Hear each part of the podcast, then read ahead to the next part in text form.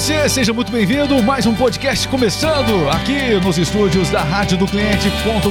É bom estar aqui.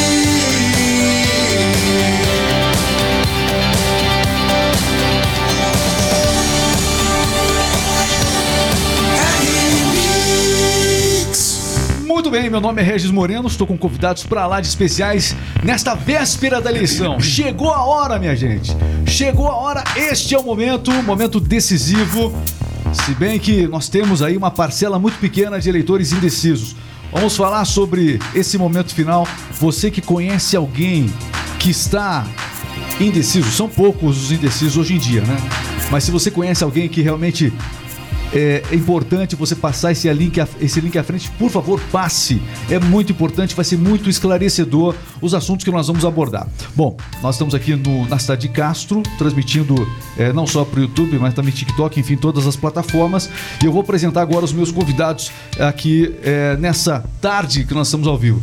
Nós estamos nesse podcast, nosso convidado especial está aqui o doutor Jacir Leal, muito bem-vindo. Ele que é médico ginecologista e obstetra também, fundador do Instituto Jair Leal e do programa Super Consciência. Aliás, vamos falar sobre esse evento, evento Super Consciência, que vai acontecer daqui a pouquinho. O pessoal sai daqui, vai direto para esse evento. Cumprimentando antes de mais nada. Obrigado, doutor Jair, seja bem-vindo.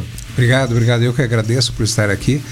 É, meu nome é Jacir Leal, né? então nós estamos aqui porque você comentou agora dos indecisos. Talvez eles estejam muito mais desinformados. Mas a gente vai conversar sobre tudo isso aqui agora. É um prazer estar aqui, um prazer estar no evento. Muito grato por estar aqui em Castro, né? Então, estou aqui para vocês.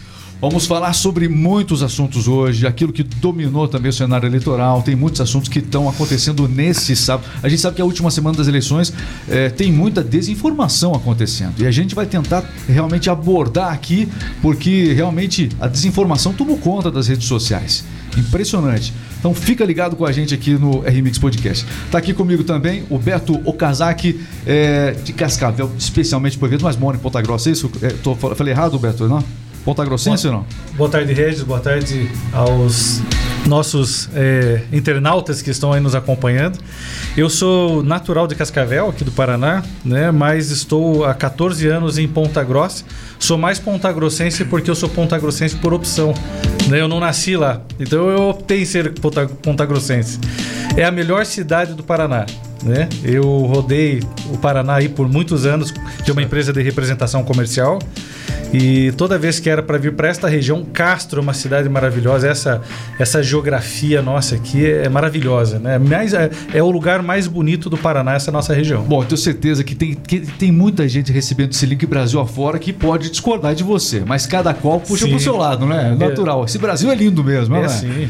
Ó, tá aqui, falando em lindo, é, tá aqui o Marinho, tá com a gente também, a exceção da mesma. Ô, oh, meu caro Marinho, brincadeira, seja bem-vindo, Marinho. É. a gente com descontração, Deixa. a gente vai falar de coisa séria aqui, né? Com certeza, opa. Obrigado pelo lindo. Estamos aqui de novo, não sei como. Aí, mãe, chamaram eu de novo, não sei como, mas estamos aqui. Olha, tá aqui também o Marcos Betulini, vai falar com a gente daqui a pouquinho aqui também nesse nosso podcast. Olha, antes de mais nada, é, o evento Super Consciência é um programa, na verdade. Esse programa, o que é o programa Super Consciência Brasil, meu caro Jacir? Bom, o programa Super Consciência nasceu em 2003 com uma série de palestras com oito temas que eu venho dando em escolas públicas, é, para o governo, para menores em conflito com a lei, é, comunidades terapêuticas. E quando começou essa história da eleição, agora final do ano passado, eu com mais quatro amigos, sentado numa mesa de um restaurante, nós nos encontramos uma vez por semana, decidimos levantar, não ficar só discutindo política. Vamos agir, fazer alguma coisa. Então, a superconsciência, na qual eu mostro o nosso cérebro, como que nós montamos o nosso nível de maturidade e conhecimento para não para evitar o desconhecimento e a desinformação, eu gerei uma palestra que é uma palestra de política, sim, mas não política partidária, é uma palestra muito mais por falando de humanidade. Então, quando você fala de humanidade, eu não falo o nome de político nenhum durante a apresentação inteira, durante toda a apresentação e no final você sabe em quem votar, você sabe o que fazer. Né? Dizer, então, nós temos um mundo de assuntos para conversar, temos muitos temas e a superconsciência é isso. Se você vai procurar superconsciência agora no, na internet, por exemplo, dá um Google aí. Dá um Google aí, você vai ver alguma coisa metafísica, alguma coisa assim. Não, está aqui na nossa cabeça. E daqui a pouco eu vou mostrar para a plateia, quem está lá, que vai me ouvir, quem está aqui em Castro sinta-se convidado, né? Exatamente. Para estar lá agora, eu vou estar lá para receber vocês. Eu vou mostrar o nosso cérebro, como que nós funcionamos. E a partir desse cérebro, como que nós podemos tomar decisões responsáveis, maduras, mesmo num mar de desinformações. Isso, mas, mas, é, aí que está a questão. Para quem busca informação, isso tudo vai fazer muito sentido. Mas o problema é que nós estamos. A eleição aqui, é, o voto é obrigatório no país. Essa é uma outra discussão que não se fala muito ultimamente. Mas é, tem muitas pessoas que não vão votar com a bagagem de informação necessária amanhã. Sim. É, uma, é um desafio da democracia, do processo democrático, é realmente promover essa informação. Esse, esse evento de logo mais, inclusive, a Cristina vai estar conosco, né? Cristina Grêmio já está a caminho aqui, daqui a pouco ela chega aqui para o podcast, mandou uma mensagem, já vou colocar a mensagem aqui da, da Cristina. Mas como, como disseminar a informação, como tornar ela interessante para as pessoas? É difícil isso. Quando a gente consegue mostrar para uma pessoa que ela tem uma qualidade que é inerente a todos nós, humildade. Mas humildade na prática, ela precisa ser colocada em prática, precisa ser aprendida. Por que eu digo que todos nós temos? Porque todos nós já fomos crianças. E eu falo que sou obstetra, eu vejo uma criança nascer, eu nunca vi nascer um bandido, nunca vi nascer um morador de rua, nunca vi nascer um drogadito. E mostro que nós vamos construir uma mentalidade ao longo do tempo. Essa mentalidade, ela pode ser manipulada pelo bem ou pelo mal.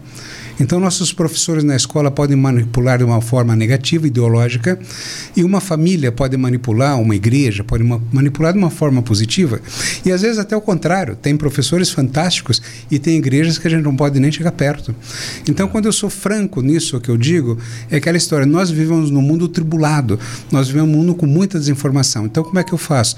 O meu nível de conhecimento e inteligência precisa me permitir aprender a nadar nesse mar que nós estamos. Então, amanhã você vai votar. E você vai ter que escolher com o teu discernimento, não com o discernimento das pessoas que estão à sua volta. No teu discernimento, com a tua humildade, olha, fecha os olhos, peça para Deus uma inspiração. Ah, você não acredita em Deus? Não tem problema. Peça para o teu coração, para você perceber. Olha, não tem uma pessoa que não note que tem alguma coisa muito errada acontecendo por aí tem mentiras sendo colocadas por todo lado. E essas mentiras, você que está me ouvindo aqui agora, feche os olhos por um segundo e avalie onde que pode estar correto. Você pode até errar. O que você não pode é amanhã votar sem pensar. Então é isso que a superconsciência faz, te ajudar a aprender a pensar. Todos nós precisamos aprender a pensar e dominar as nossas emoções para isso.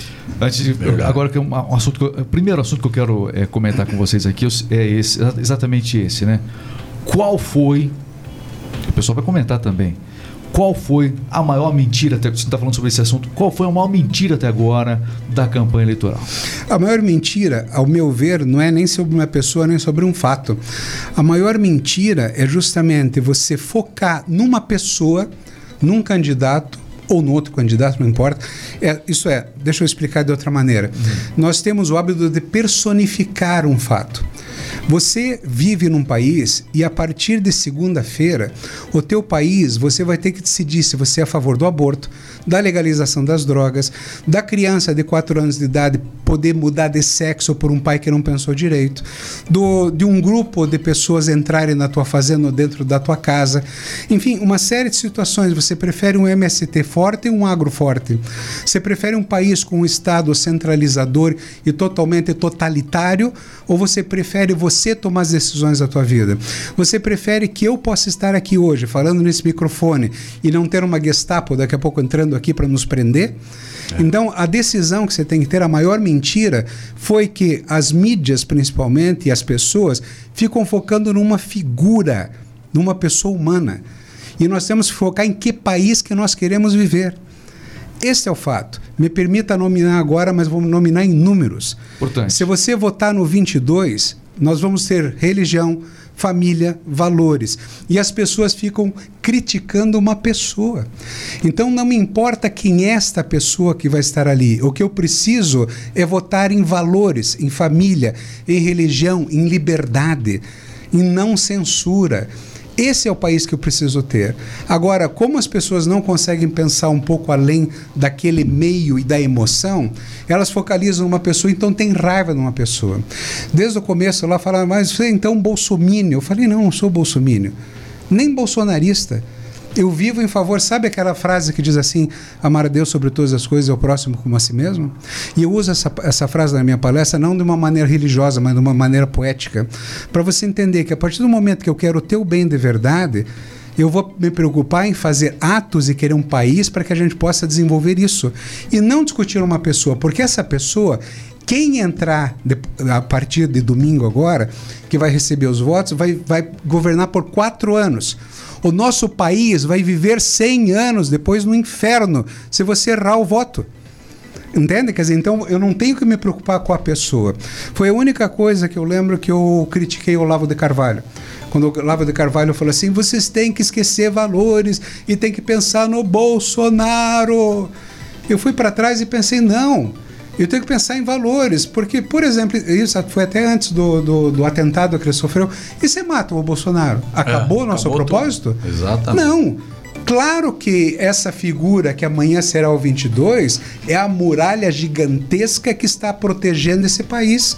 Eu daqui a pouco vou mostrar na minha apresentação o que está acontecendo na Austrália, o que está acontecendo no Canadá, no resto do mundo e só não está acontecendo hoje porque temos um 22 aqui É. que ainda está botando ordem numa casa que virou um hospício. Porque a nossa justiça virou um hospício, as, as nossas casas, porque o que o mal quer, você que está me ouvindo aqui agora, o que o mal mais quer é a nossa discórdia. O mal quer e ele pede, ele faz tudo para que você que está aqui me ouvindo e vocês que estão aqui na minha frente queiram discordar de mim e que a gente saia aqui na porrada. É. Porque é a partir da nossa discórdia que o mal vence. Então, se você usar aí, eu voltei agora para a humildade. A humildade é pensar, pô, o que, que esse louco está falando? Mesmo você aí, cara, que está me ouvindo e que vai, quer votar em outro número que não seja o 22, para um pouquinho, no fundo do teu quarto, assim, fecha o teu quarto e pensa. Pensa de verdade, que tipo de país você quer. Pare e veja se você está votando numa pessoa ou num projeto para o teu país. Mas, diante de tudo isso, não tem como a gente é, não citar os fatos que vem acontecendo ao longo da semana, os discursos, as- é uma guerra de narrativas. Né? É, e a esquerda, ela se apropria de um discurso sempre muito bonito, não só o da picanha, né? É, mas também ela se apropriou do discurso da paz, que é, é, justamente o que a direita sempre é, essa questão de você dividir as classes, enfim, as minorias, né? Sempre foi sempre foram classificadas as minorias nos governos de esquerda. Agora o, o- o candidato que concorre com o Bolsonaro ele tenta justamente colocar isso. Não, mas ontem no debate ele tentou ir para essa bandeira, ou seja, eles pegaram essa bandeira de que não a, a- divisão está aqui e não está lá, o que é uma grande mentira. E o que assusta é o método também. O, nós, nós temos uma premissa no ser humano, seja ele da religião que ele for, qualquer pensamento filosófico ou até ateísta. Todo ser humano tem dentro de si uma bússola moral que aponta para o que é certo e o que é errado. Isso. é, até o, quem agride a vítima sabe que é errado o que ele está fazendo na agressão e a vítima também sabe que isso é errado. Então, é indesculpável para qualquer ser humano brasileiro, nesse momento, fazer distinção de valores. E o método que eu comento é o seguinte: essas narrativas estão sendo muito bem planejadas Exato. e muito bem difundidas. Nós temos o deputado federal da esquerda aqui da nossa região, pode falar o nome? Pode ficar O Aliel, Aliel Machado. Uhum. Ele pegou uma entrevista que ele deu numa rádio de Ponta Grossa, editou ela, tirou os pontos aonde ele era cobrado sobre alguns posicionamentos que ele atacava, mas que ele se beneficiou. Um exemplo, ele atacou o, o- o orçamento secreto. Ele atacou dizendo que o Bolsonaro tinha um orçamento secreto e que isso não poderia, blá blá blá blá blá blá. Porém, do nosso estado é o que mais, é o que mais pegou valor do orçamento secreto, 52 milhões de reais.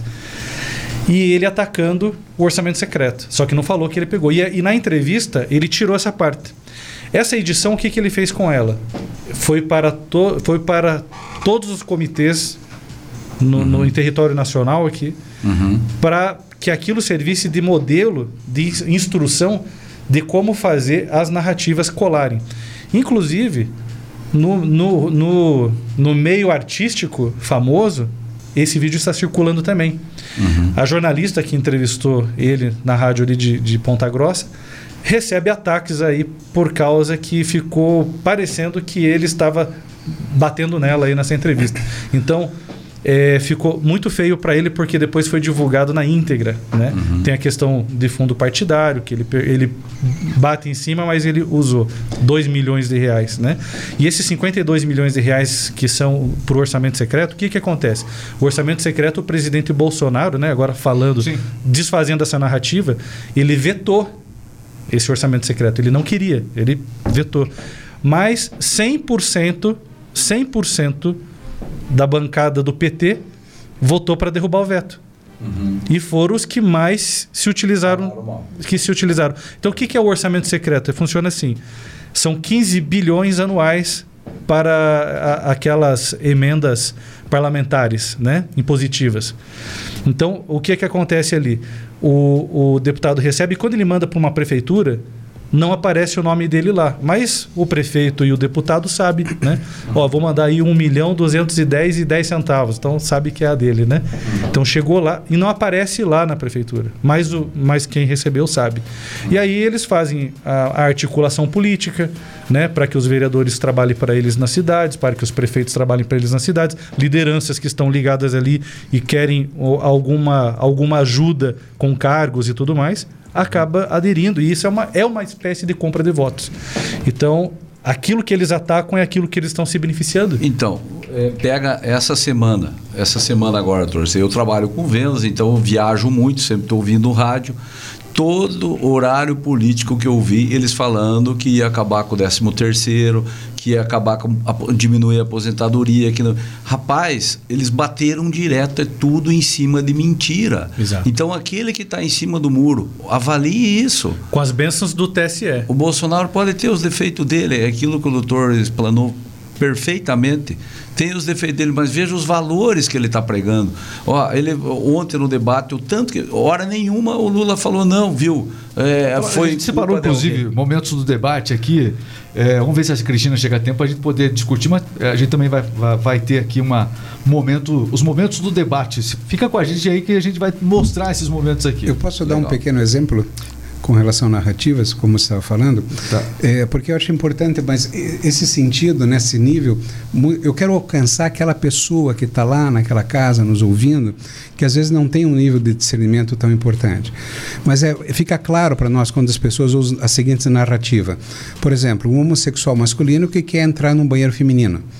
Muito bem, ele é XY, ele é um homem geneticamente, mas ele se sente mulher. A verdade é que nós, que se temos um coração bom, nós compreendemos o que ele sente e o pensamento dele. Então vamos colocar, ele tem direito de entrar no banheiro feminino. Mas ninguém perguntou e nem pensou daquelas 22 mulheres que estão no banheiro se querem que ele entre. Então falam do direito do homossexual, mas não falam do direito das mulheres. Agora eu tenho certeza absoluta que se é um homossexual do bem, se é uma pessoa boa e está cheio de homossexuais do bem, eu tenho amigos homossexuais, são pessoas do bem, ele vai no banheiro masculino com maior tranquilidade. Entende? Então não existe esse, esse problema, só existe para causar narrativa, para causar discórdia, E os mesmos para causar que, briga. que falam isso são os que querem fazer o vagão separado do, do metrô de Isso, São Paulo. Tem que isso. ter masculino e feminino no vagão do trem. Criar Pô, divisão. pra que fazer essa briga já divisão. que eles querem fazer banheiro unissex? Ó, quero aproveitar, a gente está ao vivo não só na. A gente não pode falar. É, é RemixTube, a gente está ao vivo no RemixTube, tem Y lá, né? Não se preocupe. Mas também no TikTok. Se a gente falar da rede vizinha, o TikTok derruba, então não dá para falar. Então a gente está no RemixTube e também no TikTok. Muita gente entrando, pessoal aqui no TikTok agora, ó. Muita gente falando, pessoal seguindo aqui e ouvindo. Evidentemente, é, é- é muito legal, pessoal que está acompanhando o TikTok. Deixe seu comentário aqui também. Tem uma guerra aqui acontecendo no TikTok e também no RMixTube lá, ó. Tem uma guerra acontecendo nas narrativas. Muita coisa que a gente não pode falar, nos comentários o pessoal fala, porque a gente tem que estar cheio de cuidado aqui. Censura é um dos temas que a gente vai falar agora aqui também Certo. no RMix Podcast. Mas antes disso, o Marinho, ele tem. é, eu vou chamar também o Max Oitolino, mas antes disso, pode abrir imagem aqui, foca no Marinho agora, porque nós temos um evento que vai acontecer daqui a pouquinho, logo após, em seguida, esse podcast, aqui pertinho, inclusive, do- do- dos estúdios onde nós estamos, que é justamente o Super Consciência Brasil. Conta qual é o objetivo e por que eh, a necessidade que o grupo viu de trazer para Castro. Olha, nós estamos à véspera da eleição, o dia mais importante da eleição de uma eleição histórica É. e pessoas tão importantes como o doutor Jacir aqui, a Cristina também vai tentar daqui a pouquinho chegar a tempo, ela vai dar uma passada aqui no nosso estúdio. Pessoas tão importantes na cidade de Castro, aqui nos Campos Gerais, fazendo a diferença. Então, é engraçado. Um café da manhã na padaria, conversando com o Marcos Bertolini, com o Elcio Fel, que tiveram no, no último podcast. A gente foi na palestra do Dr. Jacir, o Beto estava lá e a Cristina estava lá. Fomos em Carambeí e falamos, puxa vida, fomos lá, legal, legal. O Marcão pegou e falou, viu, liga lá, vamos, vamos tentar ver. Liguei pro Beto na manhã da- de uma quarta-feira da semana passada. Beto, se consegue contato com a Cristina para vir trazer uma palestra para nós, porque a palestra não fala só de política, vocês vão ver. Exato. Quem tiver a oportunidade, vá, vá. Não importa em quem você vota, vá. É, é, é conscientização, é uma palestra maravilhosa. Aí conversamos ali nós três, vamos lá, Marcão, vamos, vamos, vamos. Resumindo, na quinta o Beto ligou, não, a Cristina pode, devido à censura da Jovem Pan, ela não vai, ela ia ter trabalho na Jovem Pan, não vai poder estar mesmo.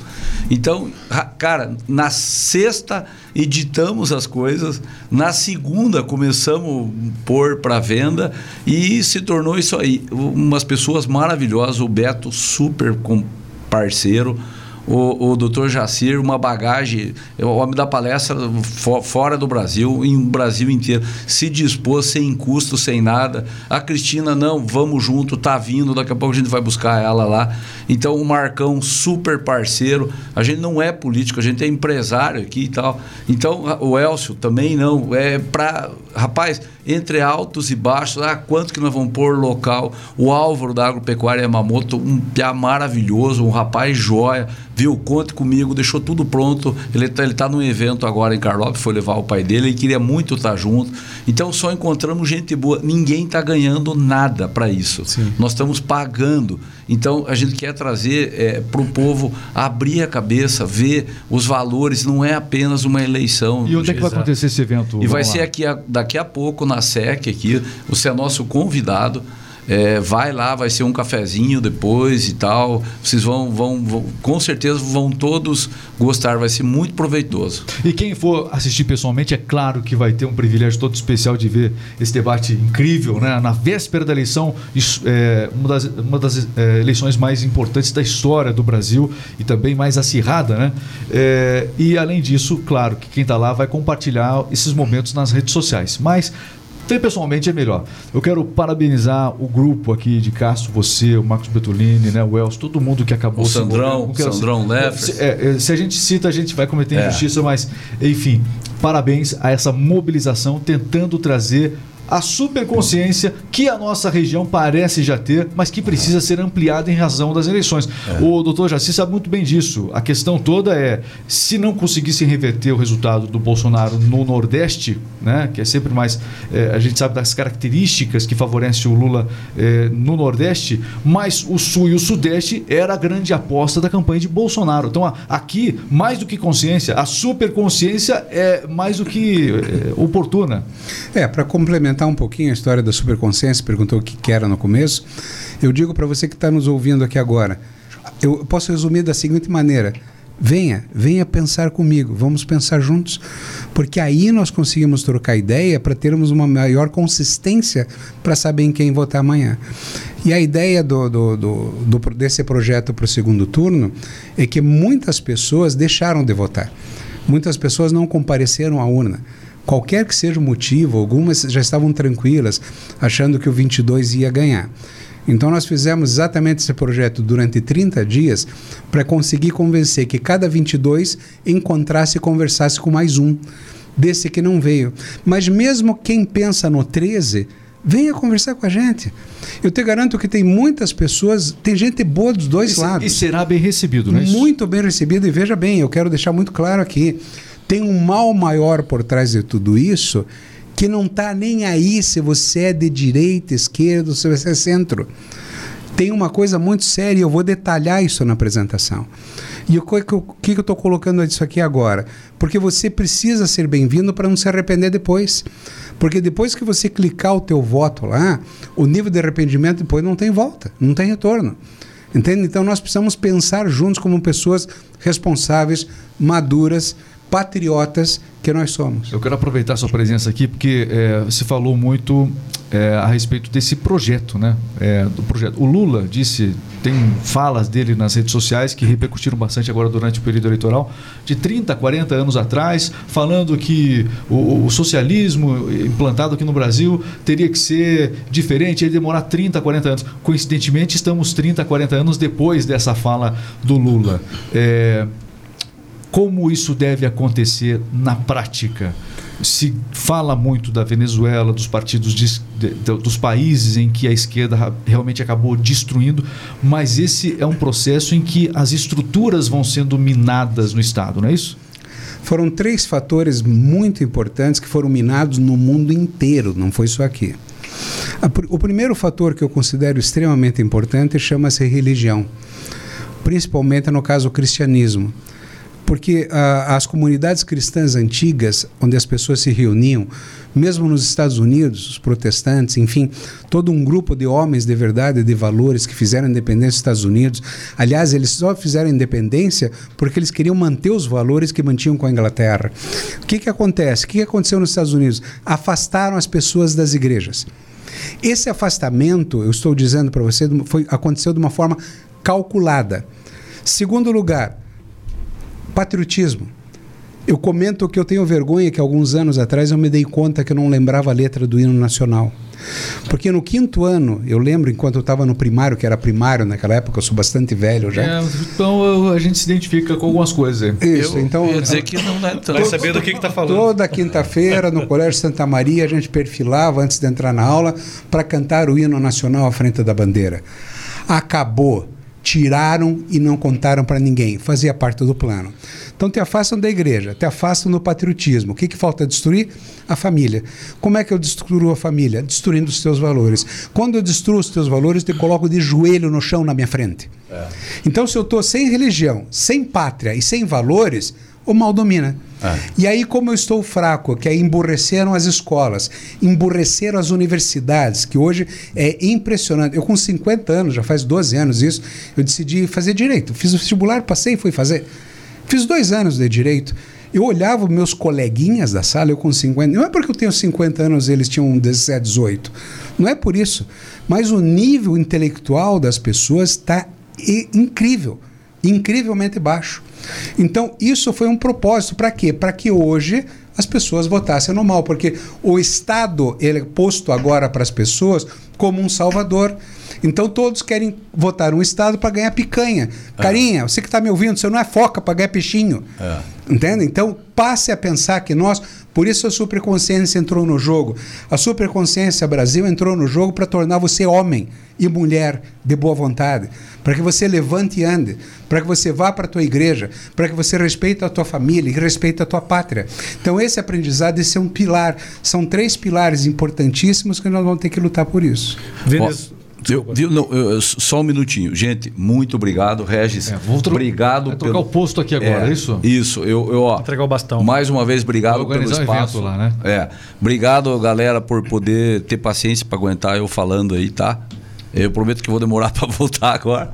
E, e aqui eu, eu, vou ter que ir lá pro evento. Marcão, você assume o posto aqui, comanda aqui, porque essa rapaziada aqui é fera. É, tá bom? Um abraço a, a, todos vocês. Eu vou ter que sair, daqui a pouco vamos ter que buscar a Cristina e, e, e vamos pro evento. A Cristina tá chegando aí, não sei se vai ter, a gente vai esperar ela aqui no podcast, vai, vamos tentar de qualquer maneira. De qualquer maneira é o seguinte, ó. Você que está nos acompanhando agora, enquanto o Marinho troca aqui, pode.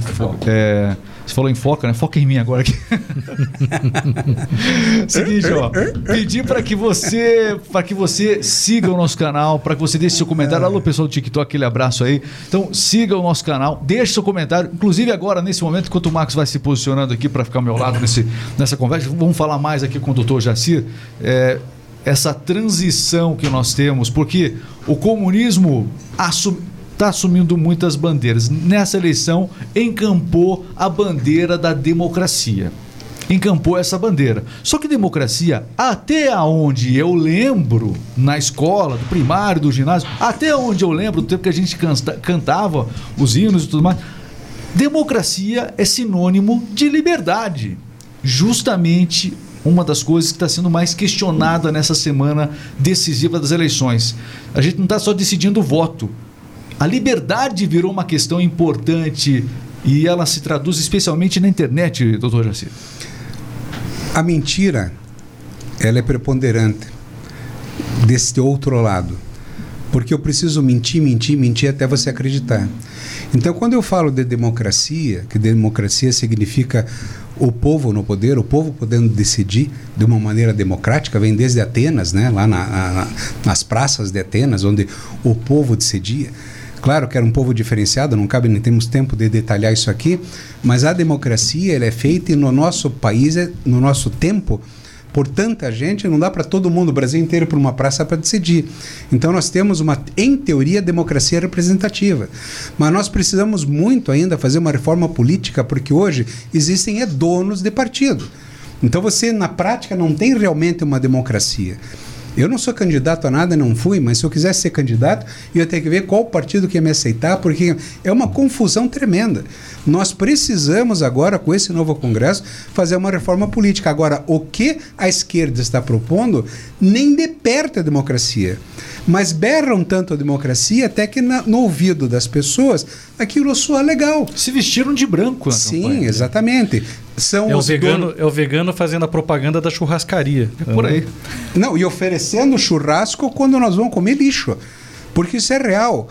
Um amigo meu foi fazer um, um, um- um- evento agora, foi fazer um vídeo eh, na Venezuela para mostrar o que está acontecendo ali em Pacaraima, o que está acontecendo ali. Todos sabemos o que está acontecendo na Argentina, o que já está acontecendo no Chile. Os países europeus, a Europa está numa tribulação violenta. Então não vem aqui conversar sobre democracia. Nós queremos. Agora eu vou responder para você por que, que o Brasil vai vencer. O Brasil vai vencer porque, querendo ou não, nós ainda temos um país muito religioso. O povo brasileiro, além da maioria das pessoas serem do bem, eles têm o coração ainda voltado muito à religião, coisa que outros países não têm. Por isso que perderam. O patriotismo para nós estava meio acabado. Você só era patriota em jogo do Brasil.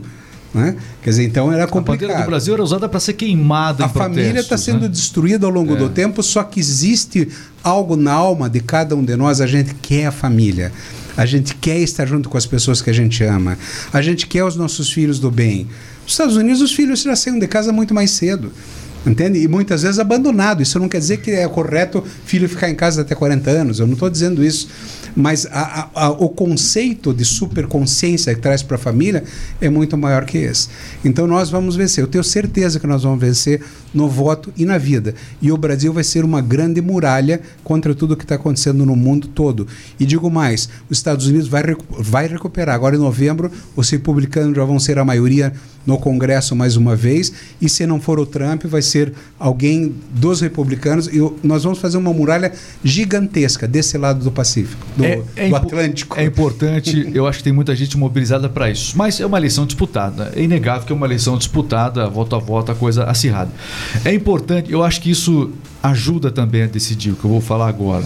Na eventualidade do candidato da esquerda, o candidato eh, Lula vencer as eleições. O que acontece? Teremos a judicialização? Você acredita na, judicialização da- das eleições agora? Porque a, eleição, in- inclusive esse é o tema do nosso podcast, que as eleições, elas fo- é, assim, a disputa foi justa. Estamos na reta final dessa corrida, mas a disputa foi justa. Nós temos uma série de, de, de questões importantes. Eu acho que a gente pode tratar disso aqui na, também no, no RMX Podcast. O que, que você pensa disso, hein? Ontem, no final, da, no final do, do debate, eh, a jornalista que apresenta o, o, o jornal que, da noite ali pegou, pegou os presidenciáveis e fez uma entrevista com eles e fez uma pergunta no final para o Bolsonaro se ele aceitaria os resultados das urnas. Né? Uhum. Então ele falou: sim, aceito o resultado das urnas. O que, que é mais importante para a gente no momento? É entender-se e se encontrar com o poder que a direita tem hoje no Brasil, um poder latente, né? ou apenas ganhar as eleições. Não adianta a gente ganhar as eleições e ver a população brasileira eh, se inclinando para um posicionamento do qual ela não faz parte, que seria a esquerda, que seria o, o, o progressista. Né? O brasileiro genuinamente e naturalmente se demonstra eh, conservador e de direita. Então, o que olhando o quadro hipotético do Lula ser eleito aí para semana que vem a gente estar aí todos tristes, né? Eu acho que nós não podemos é, abandonar o barco. Pelo contrário, é hora da direita se mobilizar, se espalhar, encontrar o seu lugar dentro das estruturas é, públicas. Dentro do Congresso e Senado, a maioria já Isso. conservadora. Mas né? eu digo mais: editoriais de jornais. Por que, que a direita não está? Você pega jornais que o dono, a estrutura familiar que é dona de uma, de uma empresa de informação, digamos, de mídia, A mídia brasileira é esquerda. o centro, os, os editoriais são. Mas os donos, muitas vezes, de muitas mídias são conservadores ou de direita. Curiosamente. RPC, por exemplo, né? é, a Gazeta do Povo hoje ela está se mantendo com toda essa essência conservadora, né? Eu acho que é uma das pouquíssimas mídias aí, A né? Gazeta do Povo se diferenciou de fato. Isso. Mas muitas, elas são. Só que quando ela precisa contratar alguém para o editorial, para edição, é o pessoal da esquerda que está se apresentando. É o cara que se forma em jornalismo, é o cara que está se interessando por esse meio. Então precisa a direita se posicionar em relação a esse, a esse ambiente, a esse tipo de profissão, a esse tipo de trabalho. E começar a se envolver. E estudar e se aprofundar nisso. Outra coisa, assistente social. Você só vê assistente social, né? Existem os de direita, sim. Ponta Grossa mesmo, nós temos exemplos de pessoas que trabalham na prefeitura de Ponta Grossa e que se, e que se identificam com o Bolsonaro, por exemplo, agora nas eleições, e que está, entre, está lá com, com a, a- classe que sofre mais hoje na questão da insegurança alimentar, da falta de trabalho, da falta de saúde. Então, o assistente social tem que ter mais assistente social também de direito. Conselhos municipais. Conselho municipal é uma coisa criada já pela esquerda também, né? Que são os comitês, né? Isso é, isso é, isso é a herança da, da cultura soviética, da política soviética, de colocar mais gabinetes para que o poder seja concentrado numa ideologia. Então nós temos que também ir para esses, esses é, conselhos municipais, conselho municipal de saúde, de segurança, de educação e começar a tomar. Então, ah, Bolsonaro não se elege, o que que nós vamos fazer agora? Vamos chorar, se enterrar, vamos fazer o quê? Não, agora é hora de avançar. E se o Bolsonaro também levar a eleição, esse deve ser o nosso posicionamento. Não pensarmos só em eleição, pensarmos em articularmos o poder da direita em todo o território brasileiro. Porque nós somos recentes. A direita nasceu agora, nós somos um bebê recém-nascido. E agora é hora de buscarmos a maturidade. É, o que eu costumo dizer é o seguinte, eu estava falando, inclusive, com um amigo meu ontem. Pessoa que está no TikTok, antes de, de trazer esse comentário, vou comentar, inclusive, com o Marcos Bertolini, isso, né? Do que o Lula conseguiu construir em termos de lidera- lideranças políticas através da vida dele e o que o Bolsonaro conseguiu nesse, nesse passado recente dele como presidente. Vamos falar sobre isso agora. Mas antes disso, deixa eu registrar aqui, pessoal do TikTok tá muitos comentários aqui, ó, deixa comentário. Ó, tem gente ali do Bolsonaro, tem também o pessoal do Lula ali comentando, mas a gente percebe que o engajamento da turma do Bolsonaro é muito maior. Uhum. Nas redes sociais a gente percebe que o Bolsonaro, de fato, ele domina as redes sociais. Sim. Né? É, e o que eu percebo é o seguinte, eu acompanho há muito tempo as lives, por exemplo, do TikTok, YouTube, e a gente percebia que é, a- a- as pessoas elas ficavam constrangidas de manifestar o voto no 13, de um, um pouco de vergonha, aquela questão Sim. toda do candidato que havia sido é, detido, né? não pode falar outra palavra, havia sido detido tal, e aí as pessoas ficavam com vergonha de defender esse candidato. O que eu percebo é que algumas pessoas perderam a vergonha de defender esse Sim. candidato. É Enquanto eu estava comentando, eu, eu li um comentário Elas ali. se sentem mais constrangidas Sim. de defender o candidato. Eu li um comentário ali bem curioso, até gostaria de responder aquele comentário dizendo que a direita não se preocupa com os pobres. Isso, Entre isso, é, eu vou dizer para vocês que, que, que pensam assim porque realmente se pensou dessa maneira. Mas o grande exemplo que foi dado é a primeira vez que nós temos um governo de direita. Nós nunca tivemos um governo de direita no Brasil, nunca. É a primeira vez. Então é injusto o comentário de que a direita não se, não se importa com a, a- a classe é, é, baixa renda. Isso é tanto, tanto é errado esse pensamento que você pode ver que as titularidades para a reforma agrária aconteceu nesse governo. Antes isso não acontecia. Então é a primeira vez 420 mil títulos para a reforma agrária foram, foram concedidos. Inclusive 80% deles passado para o nome das mulheres, porque quando há uma separação, a mulher fica com as crianças e os custos de vida com a criança, e o homem ainda fica com a terra. E casa de novo lá, ou vende, faz o que ele quiser com a terra. Ali não, ali fica a mãe né? Olha como Bolsonaro pensou nas mulheres, né? Na pessoa que está mais fragilizada num contexto desse. Então, outra coisa, é o primeiro governo que fala em ser modelo de inclusão para deficientes físicos da história do Brasil. A Michele Bolsonaro é a grande levantadora desta bandeira que o Brasil vai se tornar modelo de inclusão para PCDs e tantas outras formas de, de ajustes aí com, com a sociedade que sofre com, com, essa, com essa situação de def- deficientes.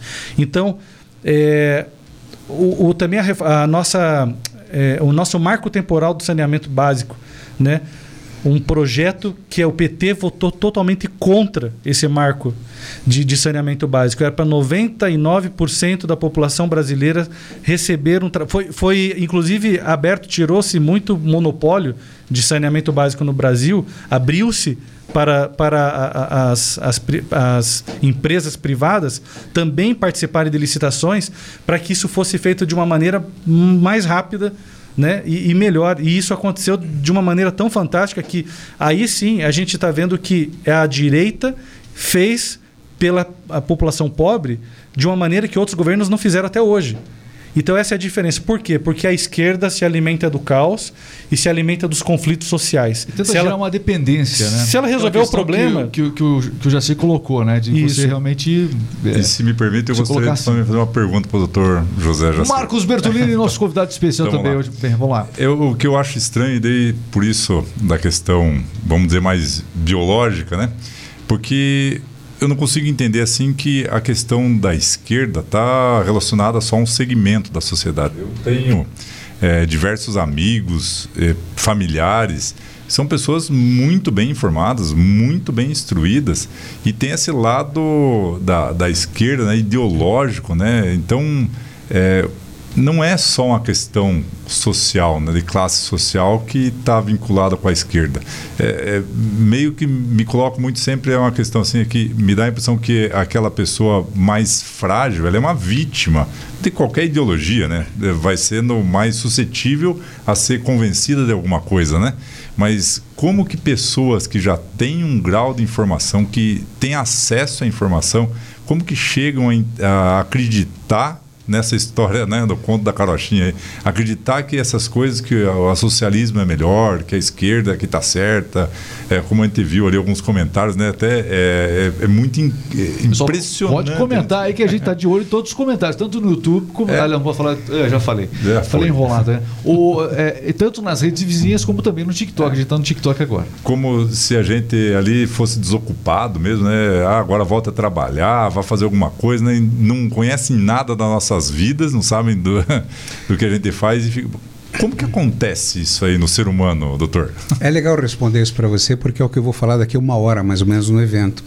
Eu vou mostrar o cérebro das pessoas, o nosso cérebro, como funciona. A pessoa pode ter um pós-doutorado, pode ter três doutorados, mestrado, pode ter um monte de coisa. Só que ela sabe tecnicamente e tem um monte de informação sobre uma vírgula. Emocionalmente, ela é um quase zero à esquerda, muitas vezes. Muitos cientistas, muitos pesquisadores estão atrás de, de muita gente boa, né? Interpreta Sim, o que eu claro. estou dizendo. Estou tentando te responder por quê. O ser humano é muito complexo. Então não é o meu nível, tanto financeiro quanto de capacidade intelectual, que me torna inteligente. O que nos torna inteligente é o nosso cérebro inteiro. Eu preciso dominar as minhas emoções, o meu a minha, a meu- todos os meus cavalos, a minha carroça inteira que eu tenho na cabeça. O meu cérebro inteiro precisa estar sob controle. Eu estou vendo vários comentários aqui e eu percebo que os comentários de esquerda aqui são todos repetição como papagaios das mentiras da esquerda. Já vi aqui que o próximo imóvel que o Bozo vai ser, vai ser lá na- na- na prisão. Eu já vi aqui uma série de comentários que são repetições das mentiras totais. Agora, por que, que a mentira é emoção e isso a esquerda sabe trabalhar muito bem? Porque eu também vou mostrar daqui a pouco o meu cérebro quando nós nos tornamos pessoas absolutamente só reativas. Então as pessoas que estão nos ouvindo agora, prontamente já ficam brabas e já escrevem uma besteira lá, de acordo com aquilo que aprenderam. Ou dá um Ctrl C, Ctrl V também. Não, né? não, não, in- independente. Bem. É, o que eu estou pedindo para a humanidade aqui, com todo o calor e coração, para a gente aprender a pensar. Então, esse, vo- você que está aí escrevendo simplesmente essas mentiras, que são mentiras sim, com relação à, à direita, que a esquerda constrói o tempo todo, você está um reativo descerebrado. E eu não estou. te- te- se você for na minha palestra hoje, vá lá para conversar com carinho, pode vir, ah, vou lá bater nesse cara. Isto é prova de reatividade. E essa reatividade é animalesca. É o nosso lado animal que todos nós temos. Eu tenho que aprender a conversar até com aquele que pensa diferente. Então, eu estou vendo direto aqui algumas pessoas usando as narrativas mentirosas. Então, para te responder, o que, que a gente faz? A gente precisa respirar. Sabe aquela história do contar até 10 para o cérebro inteiro pensar? Então, tem muita gente gente ligada à área financeira que ganhou muito Mas, ó, dinheiro com a Aí- esquerda aí é outra entra- história. entra a questão do bolso, Então né? existe a pessoa desinformada, Sim. existe a pessoa bandida e a pessoa do mal de verdade. Agora, muitas que vão para o voto para a esquerda podem pular para o 22 porque vão se dar conta que foram enganados. E na hora que você que está me ouvindo se dá conta que foram enganado, eu espero que não seja na beira de uma lata de lixo por- procurando comida, porque eu vou estar do teu lado, mas eu vou te ajudar lá. Eu e você nós vamos lutar por comida na hora que acontecer, o porque se- já está acontecendo. E o pior se tiver lá o teu filho buscando É, eu tô Esse- fazendo todo esse colocar um negócio desse, né? Puxa vida. É, a gente faz para os nossos filhos, né? Tá, a gente está falando de- sobre essa animosidade que a gente constata, inclusive, aqui nas redes sociais. Então, Sim, o pode, tempo todo. pode colocar um pouquinho o YouTube também aqui. Mas é, eu falei de novo, não posso falar. Rede vizinha, tá bom. Coloca a rede vizinha aqui também. A gente tem tanto. é, coloca aí, por favor. Mas, ó, quando essa, quando essa discussão, e ela é um reflexo disso, ela acontece nas redes sociais, normal. A gente, a gente tem, tem, sido normal. É impressionante como tem, se- tem se normalizado essa situação. Mas. Vamos lá, amanhã é domingo, tem almoço em família, domingo de eleição, vai ter discussão de novo. É, na família, mais do que nunca, essa necessidade de colocar o pé na embreagem. E eu gostaria de complementar também. Vem muito da natureza do ser humano, né? É, é, vem daquela disputa, me dá uma, uma assim, impressão assim que é aquela coisa Vaidade intelectual. É, não, até é uma questão muito Ah, primitiva.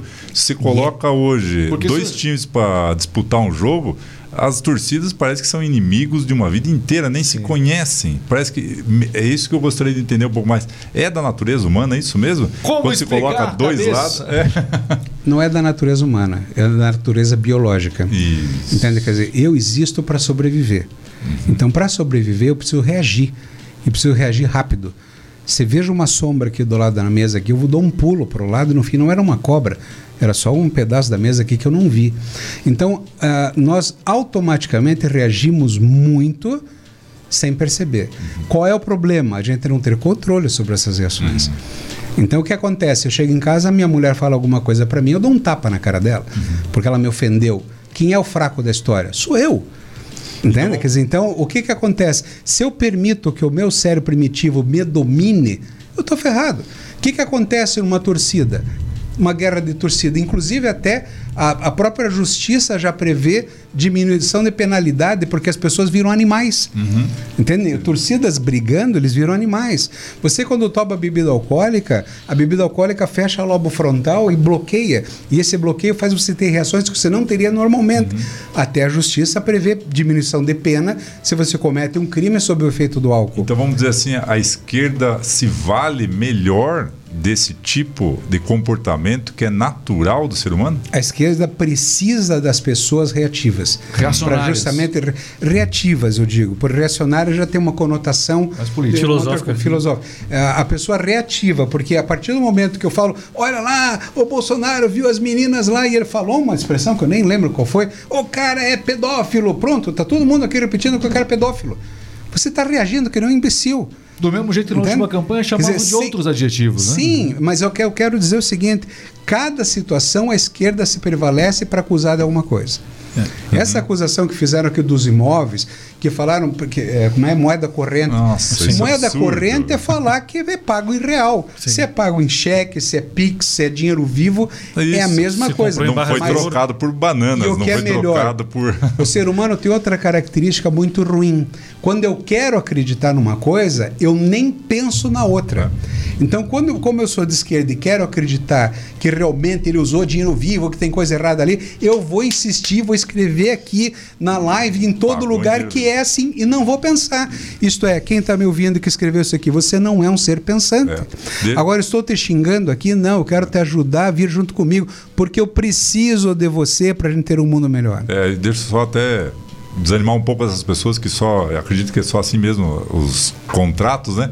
Eu já fiz contrato com dação em pagamento, né? A gente fez permuta eh, realmente. Não foi com pagamento em moeda corrente, muito menos em dinheiro Mas é a espécie, linguagem do dação. cartório, né? É, ué.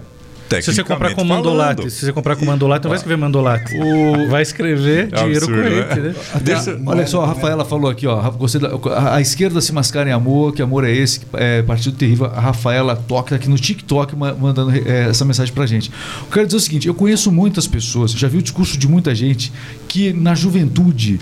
É, era esquerda e depois Isso é legal. o mundo real Também vou bateu. falar sobre isso hoje. E aí, hoje é direita. cabeça, né? Como é que isso acontece? É lindo. Então, quem é a de na- esquerda hoje, cuidado, é isso? A narrativa da esquerda é bonita, ela é sedutora. Porque a narrativa da esquerda é para eu amar o próximo. É cheia de sentido- justiça, né? É cheia de justiça. Eu tenho que amar, amar aquele homossexual que ele tem de... E tem muita verdade dentro disso. Porém, o que eles querem por trás é o controle, é o domínio governamental. É, é- o real interesse o real daquela- interesse é outro. Então você chega para o jovem, o jovem quer, ele morre de vontade de amor pelo mundo. O jovem que nós todos fomos jovens. Eu faz tempo, né? Ele tem uma versão à injustiça muito grande. né? Eu sou jovem, percebam né, mas- o meu silêncio, percebam o meu silêncio. É, você quer ser justo, você quer melhorar o mundo, você quer mudar o mundo, você é idealista.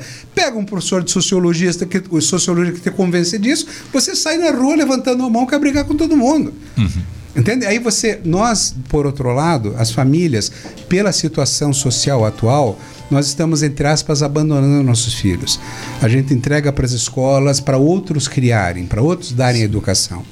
Como nossos filhos se sentem abandonados, isso é um processo inconsciente, demoraria muito mais para explicar aqui.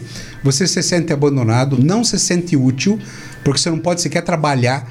Está com 13 anos de idade, você quer se sentir útil, quer se sentir amado, quer se sentir respeitado e não é. Vai trabalhar, vagabundo. Vai, vai estudar, desculpe, trabalhar não. Vai estudar, guri. Vai não sei o quê. Então, como você fica nesse modelo e o cara quer ser reconhecido e não é, ah, eu sempre digo, né, chega no morro, o traficante dá uma arma para ele, ó, você cuida dessa região, cara. O cara, ele se sente amado, respeitado, Empoderado. querido, empoderado, ele tá ali, empoderado é um termo de esquerda, nem uso.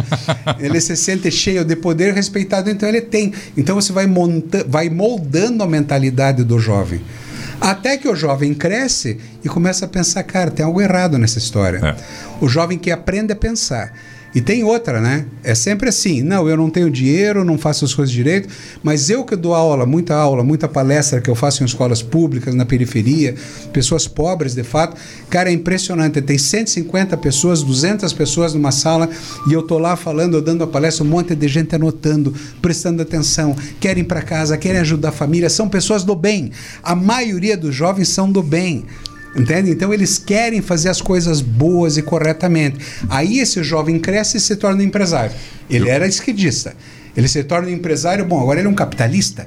Então ele não é mais esquerda. Peraí, ele, ele sente no peito dele, no coração, que não havia tanto erro naquele empresário bandido, que a, a- a- a narrativa da esquerda, esquerda que, que- é, que o empresário é tudo É o bandido. capitalismo selvagem da música do E Titã. vou dizer para você, existe empresário bandido. Claro. Entende? Então existe, por isso que eu falo até na apresentação, não importa se você é da esquerda, direita ou do centro, importa o teu caráter.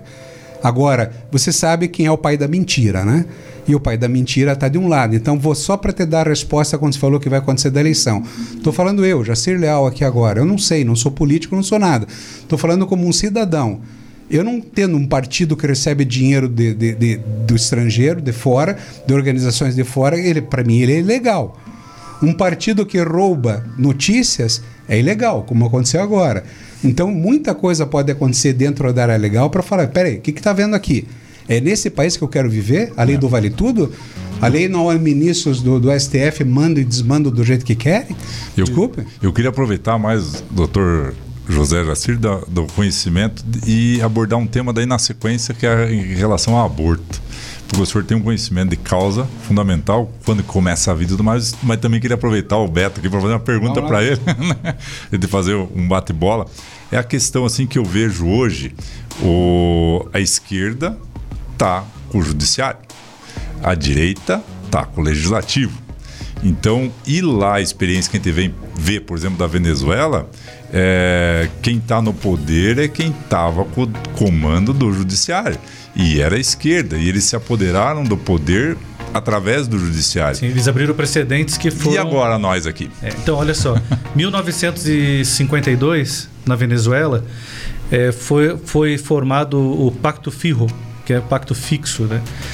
Eram, lá sim eram governos de direita que estavam se corrompendo, seis famílias se revezavam no poder e o povo começou a ficar indignado. Lá em 82 apareceu um tenente-coronel que queria trazer uma revolução, que tentou dar um golpe de Estado e não conseguiu, que era o Hugo Chávez, né? Ficou preso 10 anos. O último presidente foi o Pérez, entrou um outro que apoiava o Hugo Chávez, fez a sua campanha em cima do nome do Hugo Chávez, dizendo que daria anistia para ele. Ele ganha, ele dá, em dois anos ele já dá anistia para o Hugo Chávez, na, dali dois anos o Hugo Chávez é o, é o candidato que vinha tirar os corruptos do poder e a população Deixa votou. fazer um. Mas lá, então, ele estava com o poder armado dele do exército. O exército se dividiu na Venezuela. Hum, E Houve aqui, uma divisão. e essa questão do crime organizado, ou do, do bandido mesmo que está bem armado, a esquerda está aliada com eles para ser o braço armado deles? Veja o que a gente percebe pelo, pelos alinhamentos que muitas autoridades do judiciário estão, Saque Souza. é, as organizações que estão acontecendo, as movimentações que a gente já percebeu através das, das mídias, né? a falta de movimentação em grandes é, lideranças do crime organizado que não aconteceu, que o Bolsonaro até comentou ontem num debate, né? E, é, é, o- é o exército paralelo que eles têm aí para em algum momento entrar. E até na Venezuela isso aconteceu Em recentemente. em né? vez deles formarem uma guerrilha, Aham. eles hoje estão pegaram uma pronta. terceirizando. Isso. E aí tá o troca, as conversas capciosas, né? Que eles Certo. né?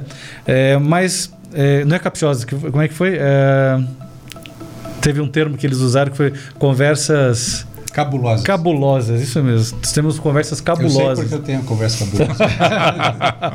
Mas o que aconteceu daí foi assim, eles abriram. Aí o Hugo Chaves entrou. E o que, que ele fez? Foi levando tudo bem tranquilo, não chegou fazendo a revolução que ele queria, porém, ele abriu um precedente no judiciário lá. É, ele, convocou uma, ele convocou um referendo no país, aproveitando a sua popularidade, e eles votaram para que todo o decreto do presidente tivesse o poder de uma lei. Nós sabemos que hoje o decreto está abaixo da lei. Né? A lei sempre vai prevalecer. E eles fizeram essa mudança lá. Foi o, primeiro, foi o primeiro estágio. O segundo estágio foi no segundo governo dele, do Hugo Chávez. Eles fizeram com que o, as, a- pudesse haver reeleições susceti- suscetivas, sucessivas, desculpa, sem, sem, sem limites. Até que ele morreu em 2013 e, e não conseguiu gozar da sua, da sua lei. Mas aí no, no governo do Maduro, houve mais uma, um outro precedente no judiciário, que foi o, o Supremo, a Suprema Corte da Venezuela poder assumir os papéis do legislativo. Então, o que aconteceu respondendo a tua pergunta?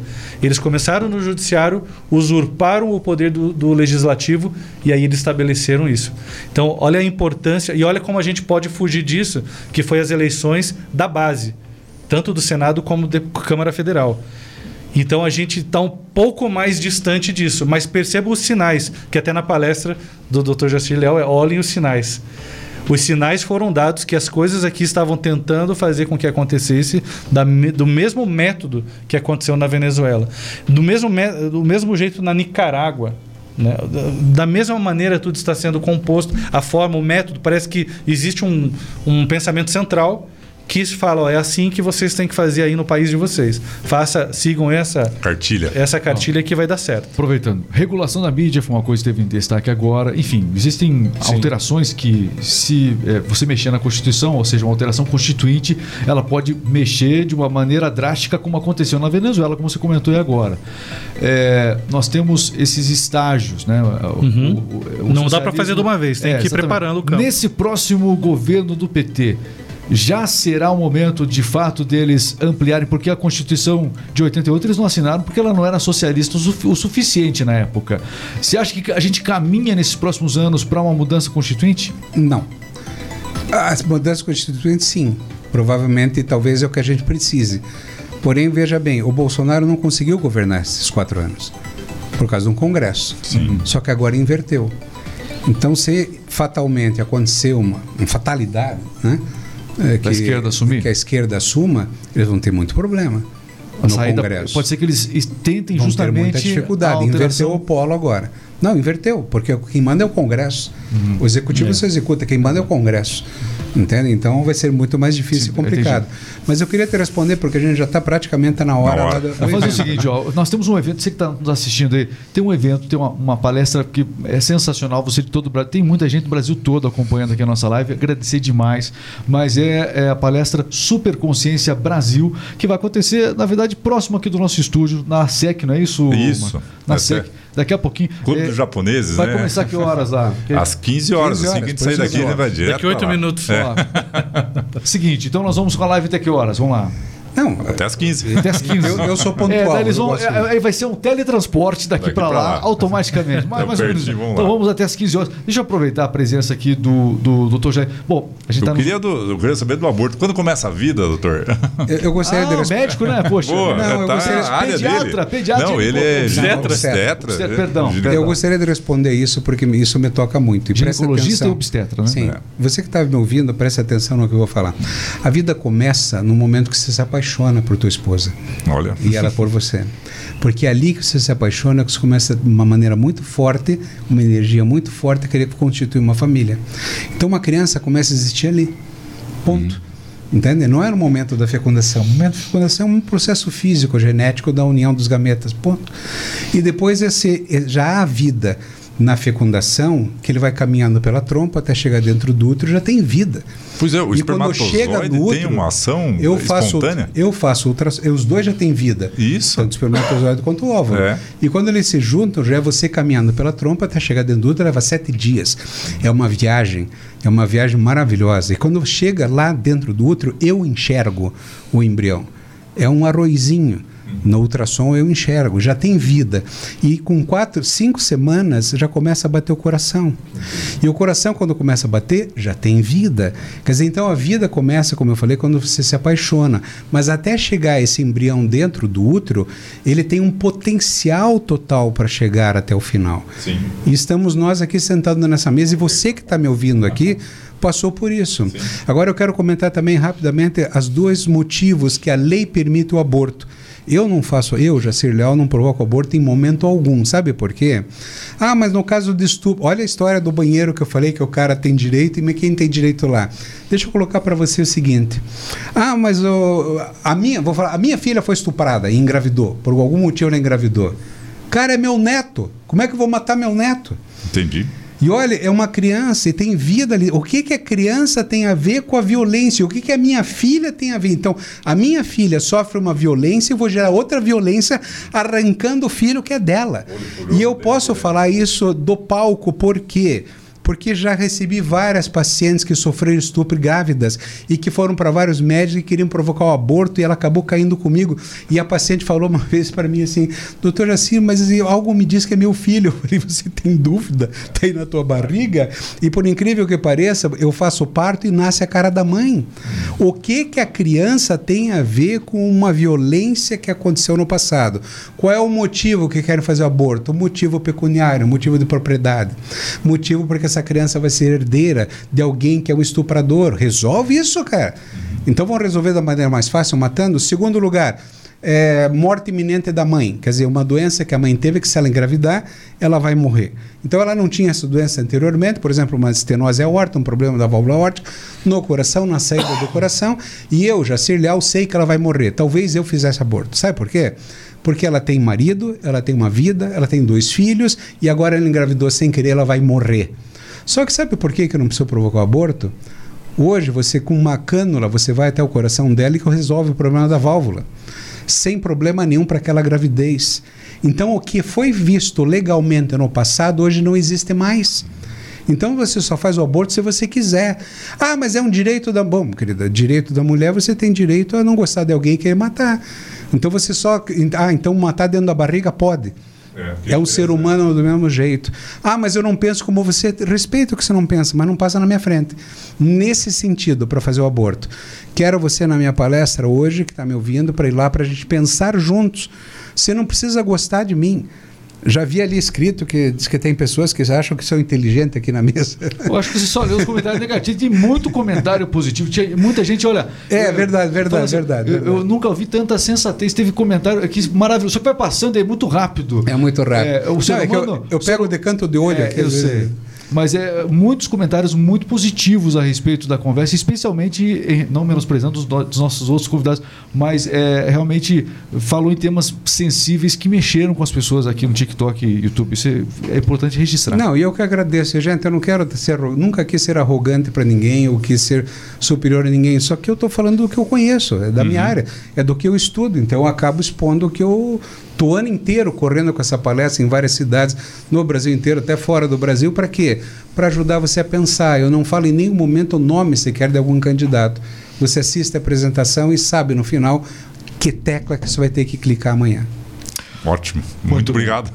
obrigado aos Quero agradecer demais, doutor Jaci Leal, muito obrigado e é, a vontade é de ouvir mais. E para ouvir mais, eu tenho que ir na palestra que vai começar Agora. agora, dentro de dois minutos. Vai atrasar para a palestra, hein? Mas ó, o pessoal é está rápido. acompanhando também no YouTube, está sabendo que está por aqui. É, agradecer demais. é, não só a sua disponibilidade em vir, mas essa missão que o senhor resolveu assumir é, dessa superconsciência. Eu sei que muita coisa é, acaba é, saindo do seu próprio investimento. Você tem pago para trabalhar nesse, nesse, nesse aspecto, né? É. E trazendo não só a superconsciência política, mas também trazendo esse olhar aí é, é, a respeito da vida, por exemplo, essa sua fala sobre o aborto, isso aqui vai virar um corte para o nosso podcast depois, com certeza, e vai, se- vai viralizar certamente. E me permita agradecer já Claro. aqui que os dois estão voluntariamente eh, nos presenteando com todo esse conhecimento deles. Aí isso para nós, para Castro, é um presente que nós temos que agradecer, sinceramente mesmo. Muito É, não, obrigado não mesmo. só o meu gasto o ano inteiro, mas eu abri mão do meu consultório para poder estar em várias cidades, né? É isso Quer mesmo. dizer, então isso, Isso eu- é bonito. Não, mas não é, não, é, não, é, não, é, não é por esse lado, não. É que se nós perdemos amanhã, a perda É. vai ser muito maior. Eu concordo com o senhor. Esse é o E sentido. permita. O, o debate pode ficar muito mais pesado, né? O Ah, debate exato. pode vir a ficar. Você está achando ser pesado, esse, esse debate pesado? Ele pode, Pode ficar piorar. muito mais Sim, sim. Mas eu eu queria até fazer um apelo para quem está acompanhando e quem vai ouvir depois esse, vontade, esse vídeo é o seguinte: nós, a direita não quer o fim da esquerda, nós não queremos que não, exista esquerda, né? Pelo contrário, tem que haver a liberdade de pensamento, as pessoas têm que poder expressar o sentimento e as ideias delas. Eu, ah, o que nós queremos também é que prestem atenção, a polarização ela aconteceu, mas é muito mais do que isso. Existe uma pluralização dos pensamentos. Dentro da, de- do espectro direita, existe um leque de pensamentos diferentes que divergem dentro da própria direita. Assim também na esquerda. Existem pensamentos no espectro da esquerda que divergem e muito nos seus pensamentos. Então, eu acho que vamos virar esse, essa página agora nas eleições para, na sequência, nós conversarmos um pouco diferente e deixarmos a polarização. Ela foi boa, mas não é mais. Exato. É, mas para a gente é, fechar aqui, Marcos, a polarização, essa, essa coisa acirrada, que é coisa. Tem muita gente, nossa, o que, que virou a eleição? Se, é, é fato. Se o Lula é, ganhar as eleições, essa polarização será reflexo daqui quatro anos na próxima eleição presidencial. Tudo isso vai voltar à tona de novo, essa guerra, essa disputa entre dois lados. Vamos se tolerar, né? Se o Bolsonaro vencer, ele não é candidato à reeleição daqui a quatro anos. O Lula também fica moralmente comprometido, porque é um partido de um homem só, o PT fica enfraquecido. Então, a chance da gente ter uma eleição mais tranquila daqui a quatro anos é se o Bolsonaro ganhar. Senão, vai ser guerra daqui a quatro Exato. anos de novo. E a não é- instabilidade mas não é horrível. Mas não é só essa guerra. Vamos colocar aqui um baralho nessa mesa e nós quatro vamos jogar. O que, que vocês iam pensar de mim se eu estivesse roubando o tempo todo e mentindo o tempo todo? E eu ganhasse o jogo roubando e mentindo. É só isso para Não convidaríamos você para o próximo carteado. Não, estaria junto. Não haveria trucagem que desse certo aqui do outro lado, né? Isso aí. Muito bem, obrigado, Vamos Marcos lá. Nossa, Bertolini. eu, eu que agradeço, meu. Valeu mesmo, o Marcão ajudou a gente na condução aqui, show de aí. bola. Valeu. Bom, bom evento, viu? Vamos lá, vamos lá em frente. E aí, gostou desse nosso bate-papo, dessa nossa conversa? Então siga o RMix Podcast no YouTube, também nas demais redes sociais aqui. Um grande abraço, arroba RMix Rádio. Valeu, pessoal, um grande abraço, até a próxima. E já sabe, é o seguinte, pra fechar, ó, hoje, aliás, deixa eu ter um negócio pra falar pra vocês aqui. Caramba, é importante. Puxa vida, alerta. É, ontem foi 28, hoje é 29, mas amanhã É 22. 22. Um abraço, pessoal. Valeu, obrigado. Valeu.